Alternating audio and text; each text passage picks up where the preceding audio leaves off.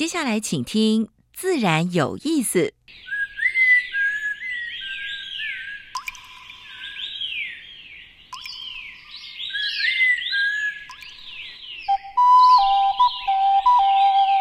大自然是最能启发人心、最迷人的教室。透过鸟语、虫鸣，顺着山峰、水流，教给我们自然万物的盎然趣味与生命智慧。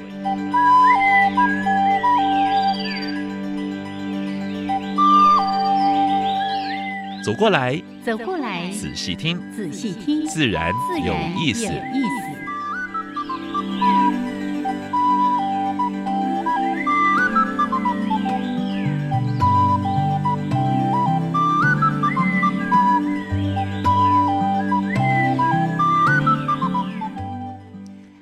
亲爱的听众朋友们，大家好，欢迎收听教育电台，自然有意思。我是杨平世，我是燕子。Hello，杨老师。已经慢慢的进入秋天了，真的是秋高气爽，虽然很热，但是呢，傍晚或者下午的时候就会会来几阵风，哇，不错。这几天那个天哦，真是蓝的，对对对对。但那个蓝的背后就是热啊。不过还是要注意哦，听说有四个台风要相继要过来，还有两个最近就要来，嗯，那个双台那个什么叫做那个伴共伴共伴效应，对对，大家还是要注意一下，而且有计划要出去旅游的，嗯嗯。哎，像我太太他们本来要到南里去的，是马上就终止了。哦，哎，安全比较重要，是是是的，是是。好，所以呢，这个随时注意一下，在我们的五分钟新闻里面也都有气象报告哈。所以呢，请大家锁定教育电台。OK，好，那今天呢，一样在节目的一开始为大家安排两个小单元。第一个单元是自然大小事，跟大家分分享过去一个礼拜全世界跟台湾。发生过比较重要生态农业环保的一些事情。是第二单元，今天燕子会跟大家介绍一种世界级的濒危种的生物，但是它非常有名，是。而且在曾经也上过那个呃电影，对不对？是，还有人因为它晚上不敢睡觉，是因为太可怕了。对，但是他绝对剧情很可怕，他不会上来啦，不要那么担心，没有没有想象中那么可怕，真的真的，嗯。好，那今天的主题时间，哎，我相信有蛮多的朋友在八月初的时候也跟我们一起关注了这个议题。对，就是白带鱼哈，北大鱼，大家经常吃的鱼，在菜市场也容易买得到。老实说，我在八月初的时候看到这个连数。我心里想，哎，细汉加个大汉，而且呢，白带鱼对我们来说算是比较便宜、常见的鱼类耶。对，没有想到它现在价格非常高，对，而且呢也被垄断了。是，而且垄断的竟然是对岸的商人。哎哎哎哎哎，你你已经那个 破题了，破梗太多了。这个待会儿慢慢来讲。倒是呢，真的很多人会出乎意料说，哦。我们也要透过行动来保护白带鱼的未来我们经常经常在讲里山里海啊，还讲在地消费。是，现在连我们消费的白带鱼，你很难想象，竟然是进口的，然后自己的在地的竟然被垄断掉。哦，哎，这个我是觉得有点。哎，心理不平衡哎。好，待会儿再把详情说给大家听。是，那今天呢，真的非常的开心呢，为大家邀请到永生海洋，也是一个非常重要的责任渔业指标的创办人徐成玉先生。他是科班出身的哦，海大科班出身的。是，那么哎，几乎从大学毕业就就从事这个行业，嗯所以对整个的我们这个产业非常熟悉，渔产业的部分。老实说。他自己本身是一个渔业公司的负责人，是，然后他又去倡导责任渔业指标，我就想他是不是拿那个石头砸自己砸自己的脚？我刚才考他，呃，蛮多的问题哈，包括呃，有没有我们的遗产物里面有没有那个重金属问题啦？有没有很多的检验啦？污更各种污染或者是辐射的问题啦？啊，辐射雨，那么现在大家很担心嘛？对不对？对。不过我刚才那个提问是完全开玩笑的，因为这是一个真正有远见的人会做的事情。因为他是一个很有理想性、有责任的人。对，是。那希望大家吃的安全啊，然后所以他就从事这个行业。哎，当听说。一二十年了。哎，好，来详细的内容呢，待会儿在主题时间再分享给所有的朋友们。先加入第一个小单元：自然大小事。风声、雨声、鸟鸣声，声声入耳。大事、小事、自然事，事事关心。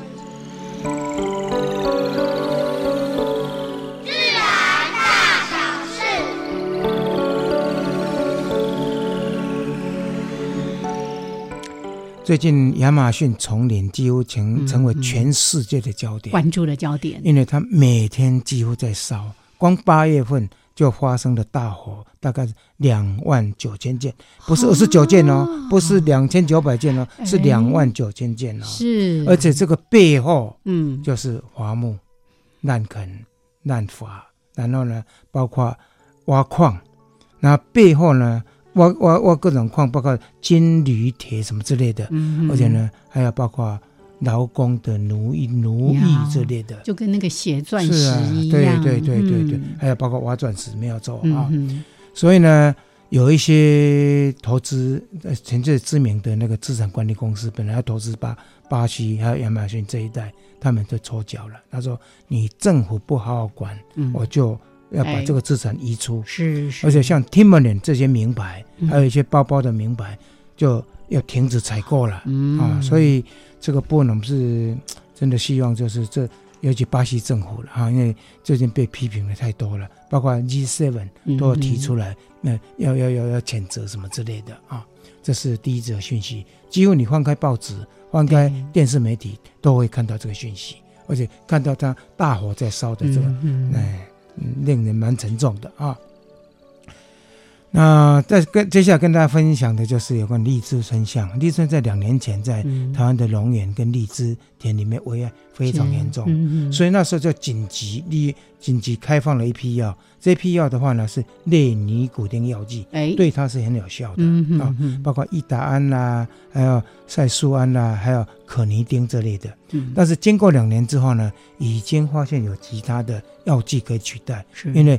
类尼古丁，我们知道对哪一种虫子？蜜蜜蜂会造成回家的路，对，会造成蜜蜂的迷航。嗯，所以大概呃，从九月份开始不能够再用这些药了。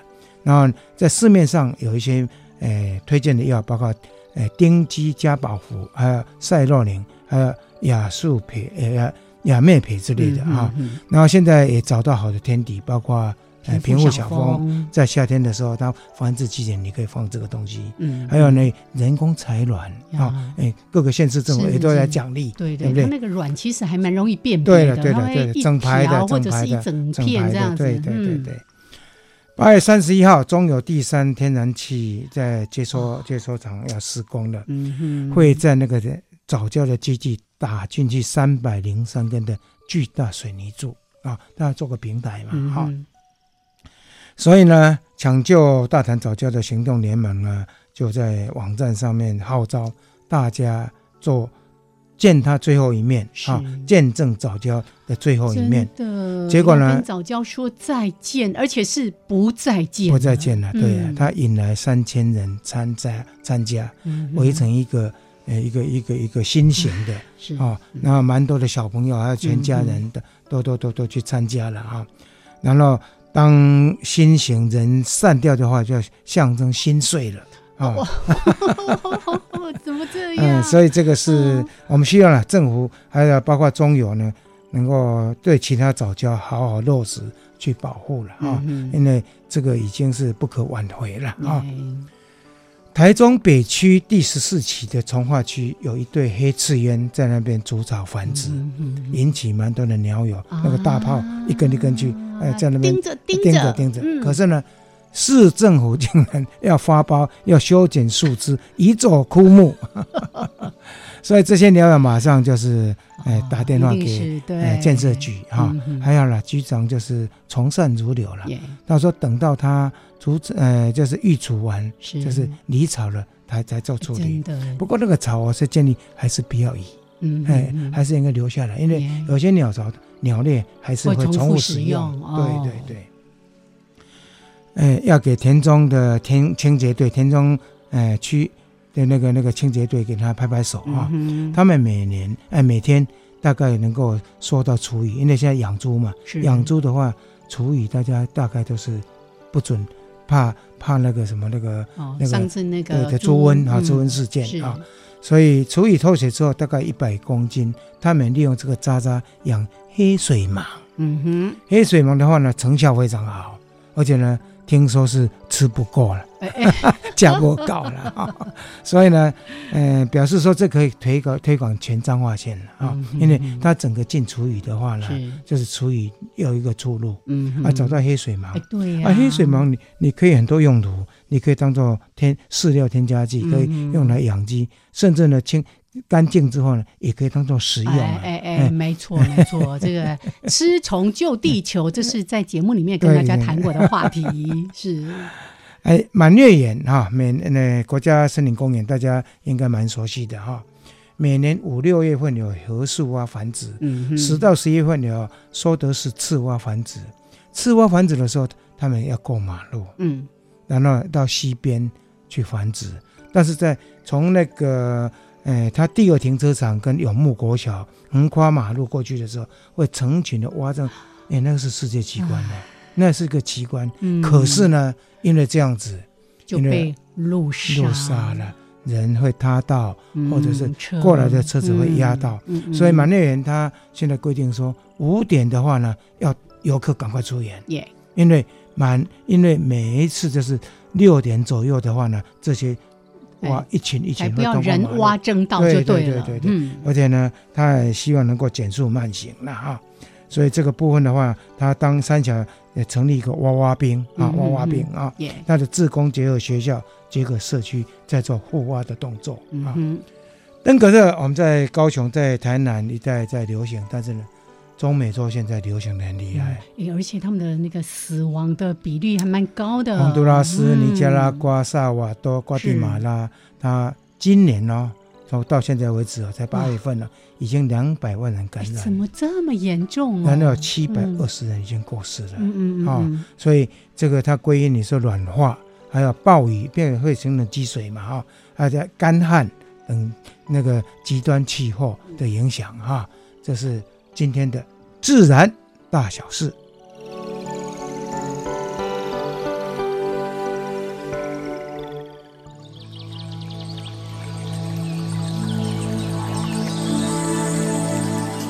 的地方找不到，别的地方看不到，别的地方听不到。台湾 special。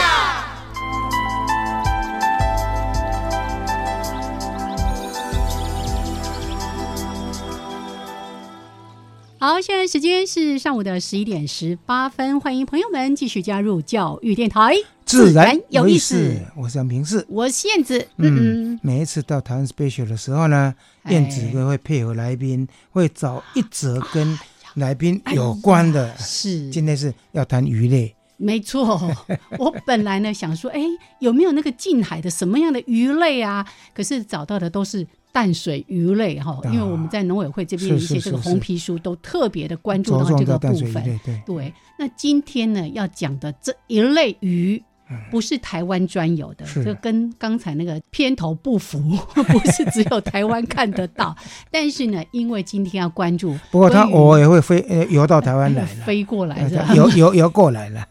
好，今天要讲的是。大白鲨，对，大白鲨在过去有一部影片，你看，咚咚咚咚，蛮蛮恐怖的，而且在海边玩的时候，哇，突然间出现，对，不过那是戏剧效果啦。真正哦，这个很多的科学的研究都发现哦，这个人被鲨鱼吃掉的比例远远不及人吃鲨鱼。哎，尤其像鱼翅，你看，是 是，对。那今天呢，要谈的鲨鱼。其实老师刚才已经点出那个重点了，因为尤其东方人对爱吃鱼翅，对，那因为人这个鱼翅是属于那种高经济价值的哦，所以呢，这个渔船去，大家都看过那个画面，非常非常的震撼，取掉要丢下去，然后那个鲨鱼眼睛眨呀眨，它把它推回海里面，马上被海底，就在海底，然后眼睛继续眨呀眨。真的是凌迟致死耶！哦，你看我我现在想到那个画面就开始起这个鸡皮疙瘩。其实那个画面呢，让很多很多过去会吃鱼刺的人呢，就拒绝再吃鱼翅。是是嗯，那现在呢，其实很多人吃鱼翅都不是主动，例如在婚宴啊、喜庆啊上面的，所以呢，这边就拜托所有的人。你要请客的时候，请务必跟餐厅说，我们不要鱼翅。对，哎，现在很多新人都会特别注意到这一点哦。好，那刚才提到这个鲨鱼，除了大白鲨，其实有蛮多的这个鲨鱼的种类都已经面临濒临绝种的这样的一个境地了。好，那其实呢，蛮多的这个新闻的报道，包括我们看到这个环资电子报啊，里面有提到说，全球有三分之一的鲨鱼都。面临灭绝之灾，哎，灭绝不是濒不不是濒危而已哦，是是，对，好，所以呢，在这个世界自然保护联盟的鲨鱼专家也指出说，这个公海鲨鱼哈，因为在公海，是大家各自就很多的渔船就会到那边去捕鱼嘛的，对，很多的这个品种的鲨鱼，这个濒危的情况特别特别的严重，他甚至说有超过一半都已经是。濒临绝种、灭种、灭绝的这样的一个危险了。是对。那其实为什么今天也想要谈这个大鲨鱼、大白鲨哦？一方面是因为我们要今天要谈的是海洋资源永续的话题。昨天呢，我在《科学人》杂志也看到一篇在报道大白鲨的新闻。我们都觉得大白鲨那么庞大、那么厉害，它应该没有天敌，对不对？呜呜呜。虎鲸。啊，虎鲸哎，然后那个科学新闻里面就提到说，这个大白鲨超级厉害哦，那个虎鲸都还在很遥远的哦，很遥远的地方，他们就已经侦测到有虎鲸要来了。他们会离开他们本来在觅食的场域，是，而且整个季节都不会再回来。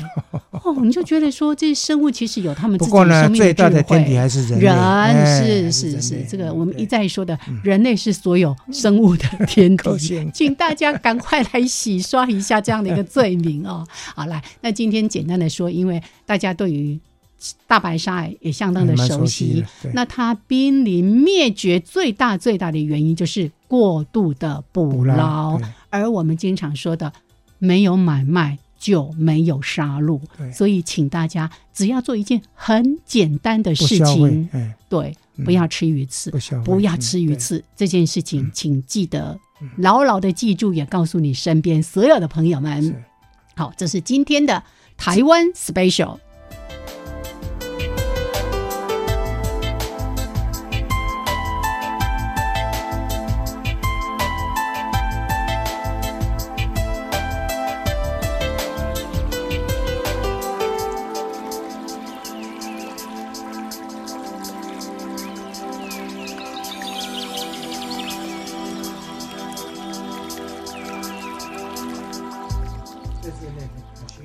好，现在时间是上午的十一点二十三分，欢迎朋友们继续加入教育电台，自然有意思，我想平视，我是燕子。我们现在所访问的是永生海洋股份有限公司的创办人。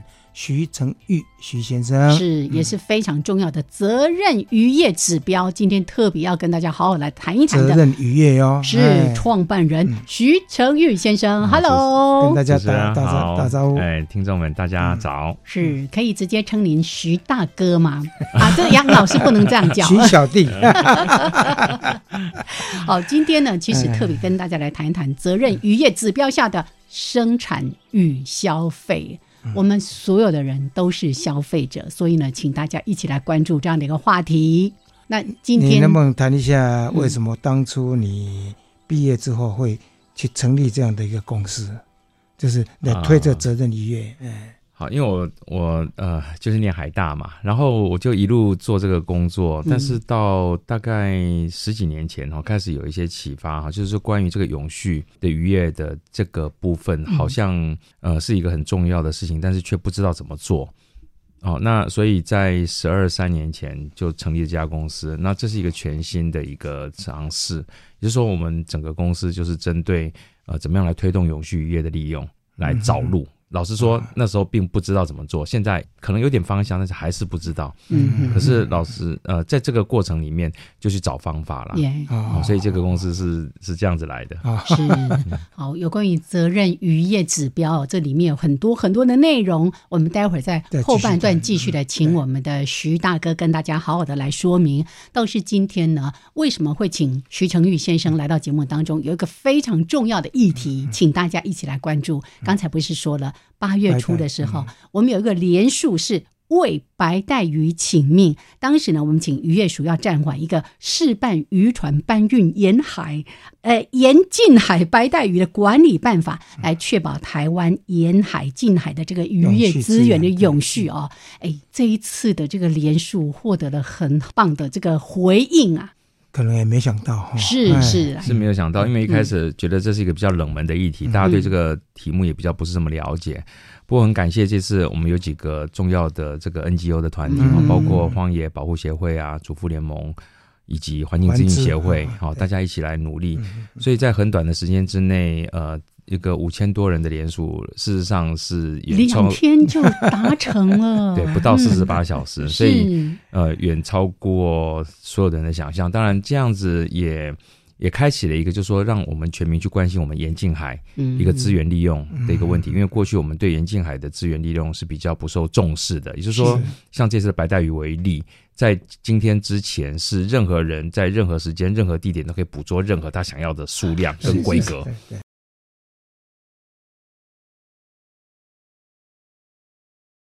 完全没有限制，完全没有限制。好，所以当然了，白带鱼，我们呃刚才老师有提到，就是说这是我们呃从小哦就是最习惯的一个国民鱼嘛哈。但是你知道以前我们的国民鱼哈，大概尝试了有三种，嗯，好有两种几乎不见了，骂鸡辣点点啊，骂鸡辣哎不见了，对不对？骂鸡辣不见了，昂巴莲。八倍以前的剥皮鱼是昂百莲，现在变得很贵。其实马吉拉跟昂百莲现在都还存在，但是变得很少很贵了。那过去是唯一留下来是白带鱼，但是白带鱼现在也开始走上另外两条鱼的一条路，就就变小变贵了。嗯，好，所以我想在呃在目前我们这一次呃除了是针对白带鱼之外，更重要的一点是呃希望让呃更多的这些国人或消费者去重视，也包括我们的政府。正是这个呃沿近海资源的管理，因为呃就如同刚才提到的里山里海的概念一样，好，事实上我们吃的鱼里面绝大部分是我们沿近海的，嗯嗯，在地的了，对。但是慢慢的这些鱼种，不管因为什么因素，慢慢在我们的这个环境里面消失的时候，可能很多人都没有意识到。嗯好，那也我想呃台湾是一个非常好的一个环境，我们的沿海的这个资源非常的丰富，好，可是再丰富的资源都。都没有办法无限度使用，好，所以我想这是我们呃，就是想要唤醒大家注意的一件事。是今天早上那个徐先来的时候，我就跟他请教几个问题。我说：“比多鱼，北多鱼不是很多吗？感觉上用钓的，用什么的，在在很牢啊，在市场上就可以看得到。”然后我问他说：“哎，那平常我们在买的白带鱼呢，是不是都是这很牢？”他说：“不是，都是进口的。”我就吓一跳。都是进口的，怎么会怎么会这样子呢？嗯嗯，哦，后来才知道说背后有整个被垄断的这个问题。是是。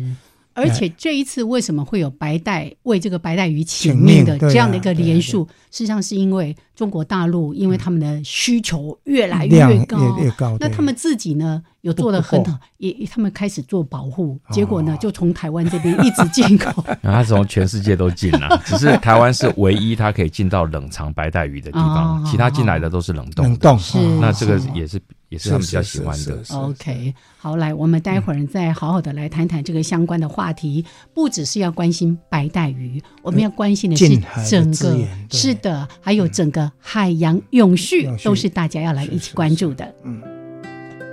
Thank you.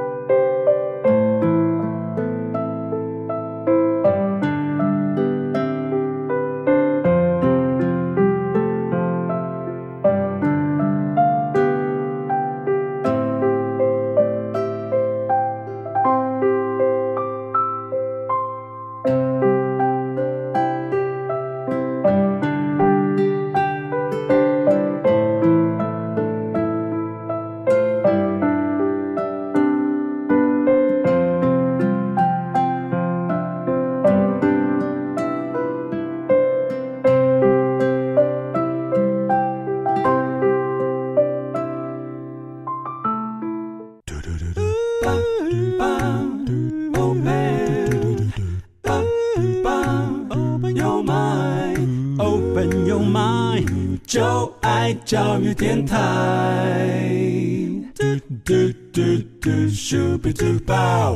好，现在时间是上午的十一点三十二分，欢迎朋友们继续加入教育电台，自然有意思。我是平视，我燕子。我们现在所访问的是永生海洋股份有限公司的创办人。徐成玉徐先生，嗯，那刚才跟我们提到，就是说联署之后呢，大概农委会马上就出来召开，哎，座谈会嘛，对不对？我听到了，我听到了大家的心声了。好，那透过这一次的这个白带鱼请命，其实我真的觉得不只是为了白带鱼，而是为了整个近海或者是整个海洋资源永续，必须要做出一些改变了。嗯，不但改变，而且管理方面应该有一些。措施出来，还有呢，包括一些答应的研究经费也要落实，对不对？还有调查的经费也要落实。是，来那个这一次有获得很好的成果，我们觉得很棒。但是我们要持续的让大家知道，未来我们应该要怎样监督，还有关注后续的发展。好，谢谢。呃，因为这次我们有几个诉求点哈，第一个当然就是说，我们对这个资源非常不认识。哦，到这么多年下来，所以我们希望说这个部分能够加强一些基本的一些研究然后当然，白带鱼开始之外呢，我们也未来希望有更多的研究是可以出来。可这些研究的资料哈，就会分成几个，第一个就是科学方面的研究，是；第二个是我们的产量的研究，市场调查。好，那产量的研究又回到另外一个研究的空窗，就是我们到底抓了多少鱼，以及台湾不知道消费了多少。哦，我们现在的统计资料。呃，也都是没有办法做参考的。有官方都有统计资料了，但是像这次呃白带鱼为例然后，我们报给联合国的出口的资料，二零一七年是四千多吨，但是我们自己我们自己呃出口的国海关资料是一万三千多吨。所以你抓的比你出口的还要少哈，当然这就显示说这个资料本身政府也很有问题啊，这个整个资料的形成是有问题的，所以也就是说资料没有办法用，没办法用的时候就回到一个问题，就没办法管理，因为所有的管理都是来自数字，好，所以我想这是第一个我们要希望说能够先把这些基础的这些数字建立起来，不管是资源面还是这个市场的应用面，好，这些数字我们现在都没有办法。然后提供我们做一个有效的管理工具。是。那这个管理之后呢，当然就回到就是说，呃，有了数字之后，我们就要去定定管理办法了啦。那这个管理数字的呃形成的过程里面，我们有一个特有一个特别去强调一点，就是呃，蟹鱼申报的一个建立啊，因为我们捕捞的渔业，全世界来讲，主要是来自于蟹鱼申报。嗯。大家如果记得。几年前，欧盟给我们一个黄牌，四年半以前，那就是因为我们的蟹鱼申报不落实。哦，在远洋的部分，远洋黄旗那个黄黄牌，对对对，那黄牌的部分，那所以呢，这个是一个呃，全世界如果要做海洋管理最核心的，没有这个东西就不用谈管理了。是哦，那在台湾严禁海，不好意思，几乎没有。好，所以我们在过去呼吁了很多年，老实说，并没有很落实。要回到白带鱼这个很明显的例子，哦，就是你也不晓得有多少资源被利用掉了。那呃，有这个基础之后呢，事实上，呃，只是整个管理的第一步啦。然后后面啊，怎么样去定定有效的管理办法？哦，那就是科学的调查。是是是。但这个调查背后，我想在这一次还有一个很重要的一个议题哈，我想在过去比较没有去提到，就是内需优先的这件事情。那这个事情大家听起来都很有道理，可是要怎么做，我还又是一个很头痛的事情。是。因为我连内需在。是多少都不知道了，我怎么样去内需优先？哈，以及我们现在的呃制度里面怎么样去保障内需优先？是。那所以在这次的一个座谈会之后，呃，虽然说我们得到了呃不只是官方了哈，那我想参与的这些呃人民团体以及与会哈，呃，也是共同有一些一些决议。那这个决议哈，就是说在开放这个白带鱼直航书中。的背后呢，必须要满足一些条件。好，第一个就是说，我们要能够提出有效的资源管理的一个方法，好，免得我们到时候把鱼抓光了。嗯，好。第二个就是说，我们呃能够呃确保我们的内需被照顾到。那这也是刚才老师也提到的一点，就是说，我们发现好像现在白带鱼在市场上越来越少。事实上，现在大部分的白带鱼在市场上可以看得到的都是进口货。那也是说，过去我们可能用比较低的价格就可以消费到的白带鱼，现在我们必须花更多的钱去吃。而且很多人讲说，进口白带鱼要加别关系啊，不太好吃哦，因为那些比较热带呃热带国家冷冻，它这鱼长的速度比较快一点，对，比较软难对它的口感就没有这么好。马卡不很马卡不很顶了，没有错，没有错。虽然看起来不香，对不对？看起来比较大只哈，事实上它口感并不是这么理想，而且要花更多的钱去购买。而且那个你很老是很新鲜的，对不对？所以这个部分呃，我们。呃的提出其实就唤醒另外一个部分的一个观念哈，我想在过去大家比较不太重视所谓海里的资源是谁的，是好那这个呃很重要的一点就是说严禁海的资源是属于全体国民共有的，是它不属于渔民的，嗯，它属于全体公民，那不是不是羊的，对羊的话是我自己的财产，是。啊那个在在海里面是有的是大家是是大家共同去照顾这个环境这个资源才能够维持的，好所以在这个资源的利用上面来讲。就是当然要先问主人喽，也就是要消费者优先。好，我想这次我们特别提出这点，过去在大家比较没有去注意到的，那这个非常重要。就是说，当大家认为说哦，这个财产是我们的，我们大家才会专才会用心去关注。那以前我们都认为说母奇瓜哎，所以你就没有好好去照顾它。是，那这个对我们盐津海资源的保护是非常重要。对，我也蛮好奇的，好像一般在市面上哈，一光讲的白带鱼大概大概有多少种类？哦，那个还有常常诶看到那个那个什么深海的那个什么地震鱼哈啊，那个是不是也算白带鱼呢？哦，如果那是带状的，广义的来讲算了哈，但是狭义的在联合国的统计，我们会把那个黄带鱼不算在这个里面，它算是另外一种的。所以，我们通常谈的白带鱼在台湾哦，比较常见的有四个品种啦。哦，那但是呃，里面最多的是我们俗俗称的寿带。胖瘦的瘦，胖瘦的瘦，哎，嗯嗯，那绶带就是因为它比较长嘛，所以我们就感觉上比较瘦哈。那它的特征就是黑眼睛，然后黑色的鳍，黑鳍。啊。那这个数量在全台湾到目前为止的调查，大概它占百分之八十哦，好，甚至更高一点。是是，所以我们几乎在不管是我们的东北海域还是我们的西南海域，都是以瘦带为主。那第二个大家会常呃会讲说，哎，我们要吃那个比较。比较肥的也肥带、油带，好，那个也是另外一个品种，那叫南海带鱼啦。那南海带鱼哈，基本上它的特征就是它浅黄色的眼睛、浅黄色的鳍，哦，蛮容易区别啊。所以这个都是有可能在市场上采买得到的。对，呃，如果以今天市场上来采买的话，因为哦，我们会分两块，呃，绶带会比较，因为我们现在都是进口为主嘛。好，那所以进口的部分这两个都有。那这种呃冷藏的白带鱼现在会来自菲律宾啊，冷冻会来自非洲，然后那个油带呢就来自印尼。是啊，所以它有不同的地方。很难想象哦，我们自己产白带鱼进来还是从国外再这样进口进来啊？是。那呃，其实我们出口的白带鱼比我们进口的多很多啦。好，那所以呃这个部分呃白带鱼出口呃已经有很很久的时间了，可能有快二十年的时间，就是从解严以后。是澎湖的白带鱼就大量往中国送了，那因为它靠近中国嘛，海上交易直接就过去了，所以到底送了多少也不晓得。可是，在过去，澎湖白带鱼的记录大概一年可以做到四万吨以上。是好，那现在几乎就没有记录了。哦，所以远比现在我们看东北，所以也是等于捞光的意思喽，捞的相当多。就这一点来讲，我们就比较精准的讲说，它是它也没有捞光，它是鱼体小型化，是就是把大的都抓到了，然后来不及长大。但是白带鱼因为呢，它一岁半，好大概我们讲不到两指，不到两指体型它就会生了，所以你一直抓的时候就变成说鱼都来不及长大，所以永远都是在抓小鱼。是好，那资源有没有？有还是存在？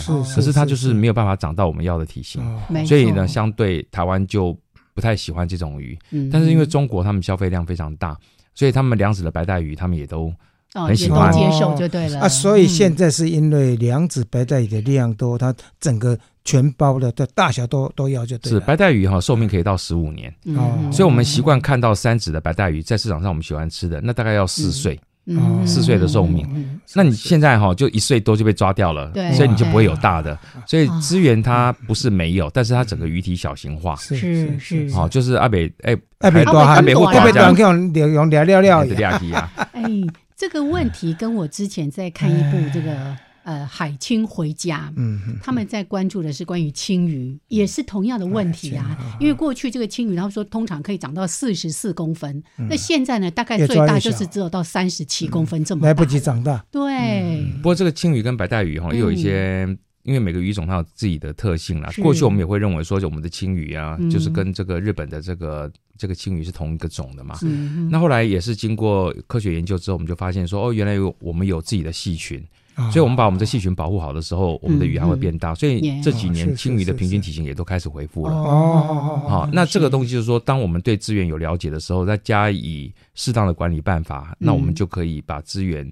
呃的永续性就可以做到。所以换句话说，青鱼现在在台湾是有管理的咯。有青鱼的管理已经很多年了。哎，那这样如果白带也能够比照这样的制度来做的话，是不是是不是就就就？可是青鱼哈，它之前的科学调查已经到目前为止做了。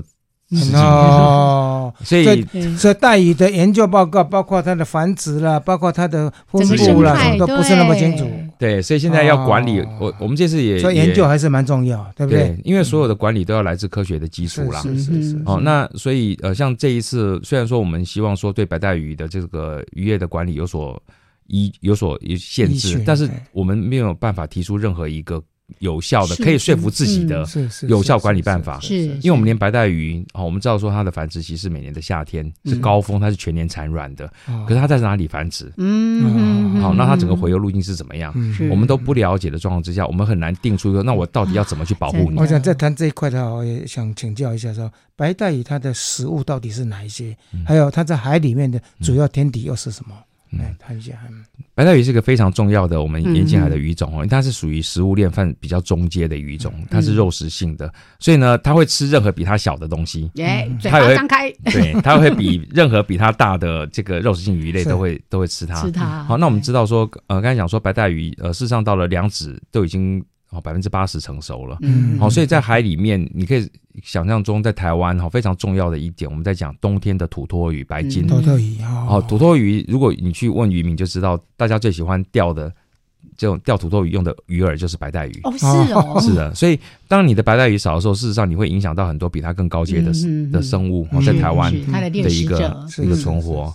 哦，那当然有可能呢。白带鱼变少的时候，它的低阶生物就会多一点了。嗯，好，所以这里面本来就是高度，它是属于一个食物链中中层的一个生物，这样影响非常大。是，所以我们今天其实透过一个连数，在八月初的时候，我记得是八月二号的那一天，大家就开始哇努力的，希望为白带鱼的生机来争取一一线生机。因为当时有一个政策嘛，那大家觉得这样太危险了。那刚才也提到说，因为这个过程，我们发现整个白带鱼的产销。都是一个大问题，然后没有针对这个鱼种的科学的研究哦。那甚至刚才提到说，哎，我我看到那个新闻报道说，那个蟹鱼的问题啊，蟹鱼就是卸货嘛，就渔船出去捕回来，然后真的都没有人知道说，我们一年到底捕了多少的白带鱼？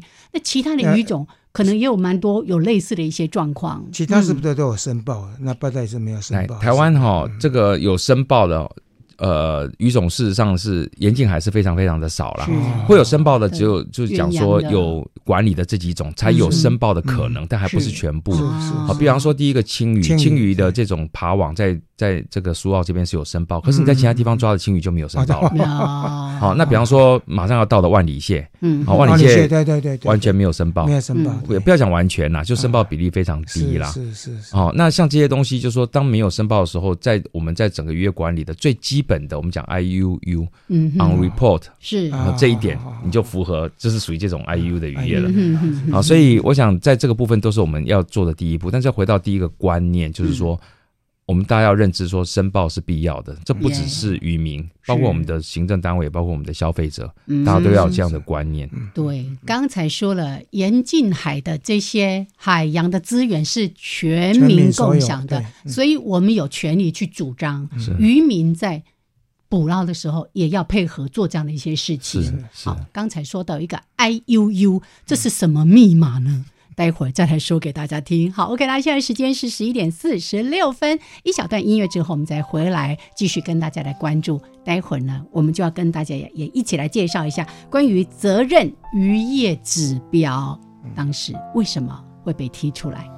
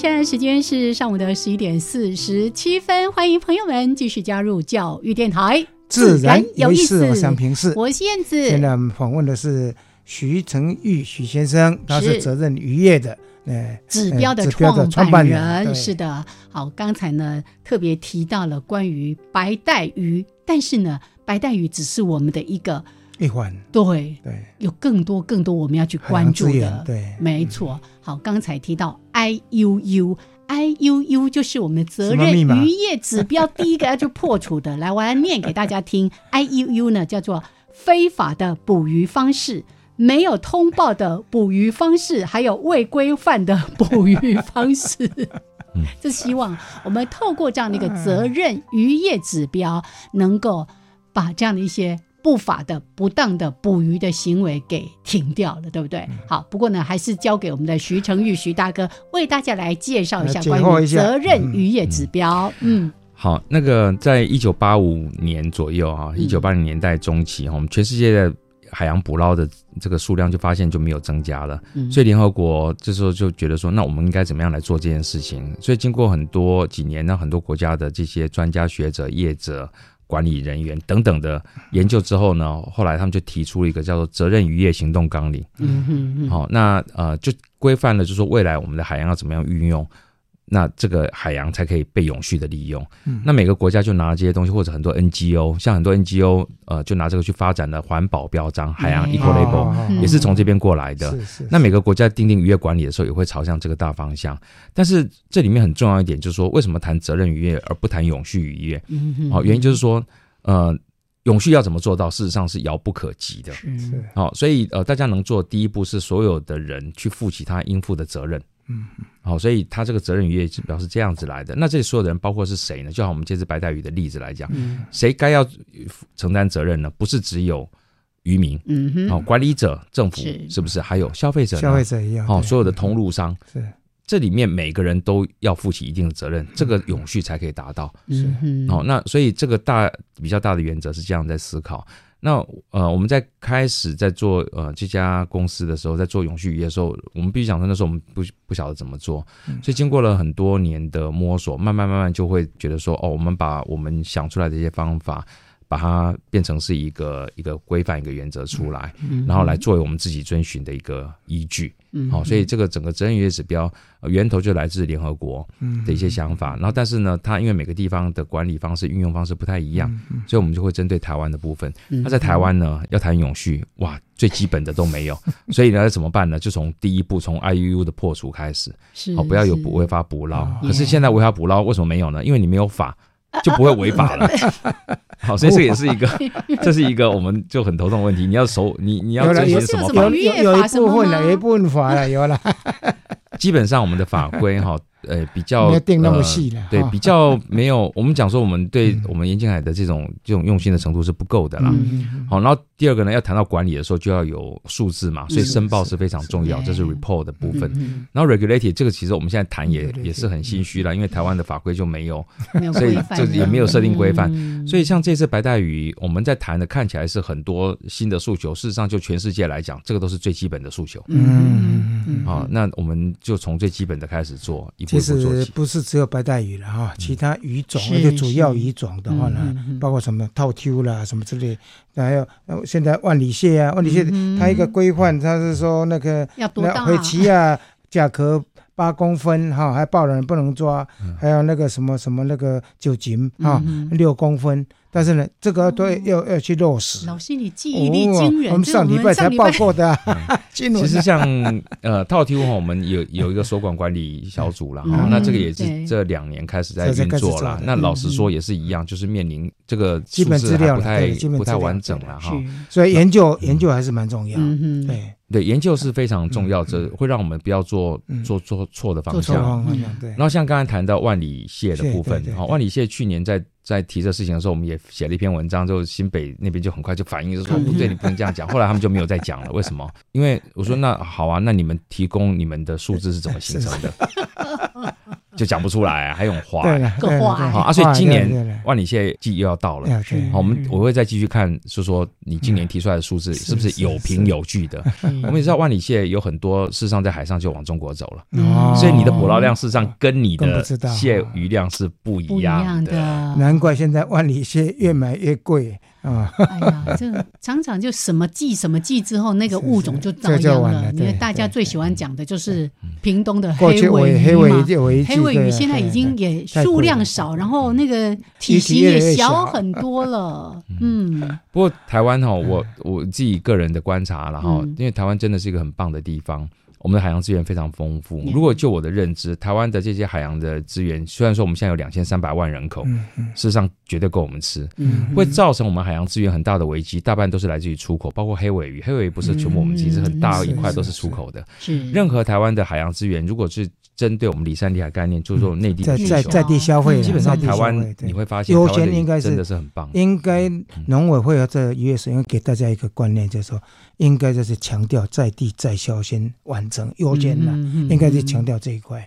啊，当然这个背后的基础研究还有市场调查也要足够。对，所以刚才徐大哥提到说，以内销需求为优先。哎。这个很多渔民一定反对啊！我这个海外的市场才够大啊！可是刚才提到的，不要忘了这个海洋的资源是全民共享的，除非是你自己的一些养殖啊等等的，那就另当别论了。是是，好，所以刚才提到这样的一个责任渔业指标，但是内涵非常非常的多。我介绍一个网站给大家，就叫做责任渔业指标，你只要。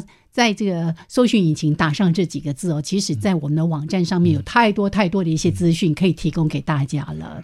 是，谢谢。因为这个部分，我想稍微补充一下哈，全世界做环保标章的国家很多啦，那为什么我们在台湾还要做这件事情？嗯，原因是全世界现在环保标章都是外销型的，都是为了要外销的产业去做，人家会要求啊，而不是做。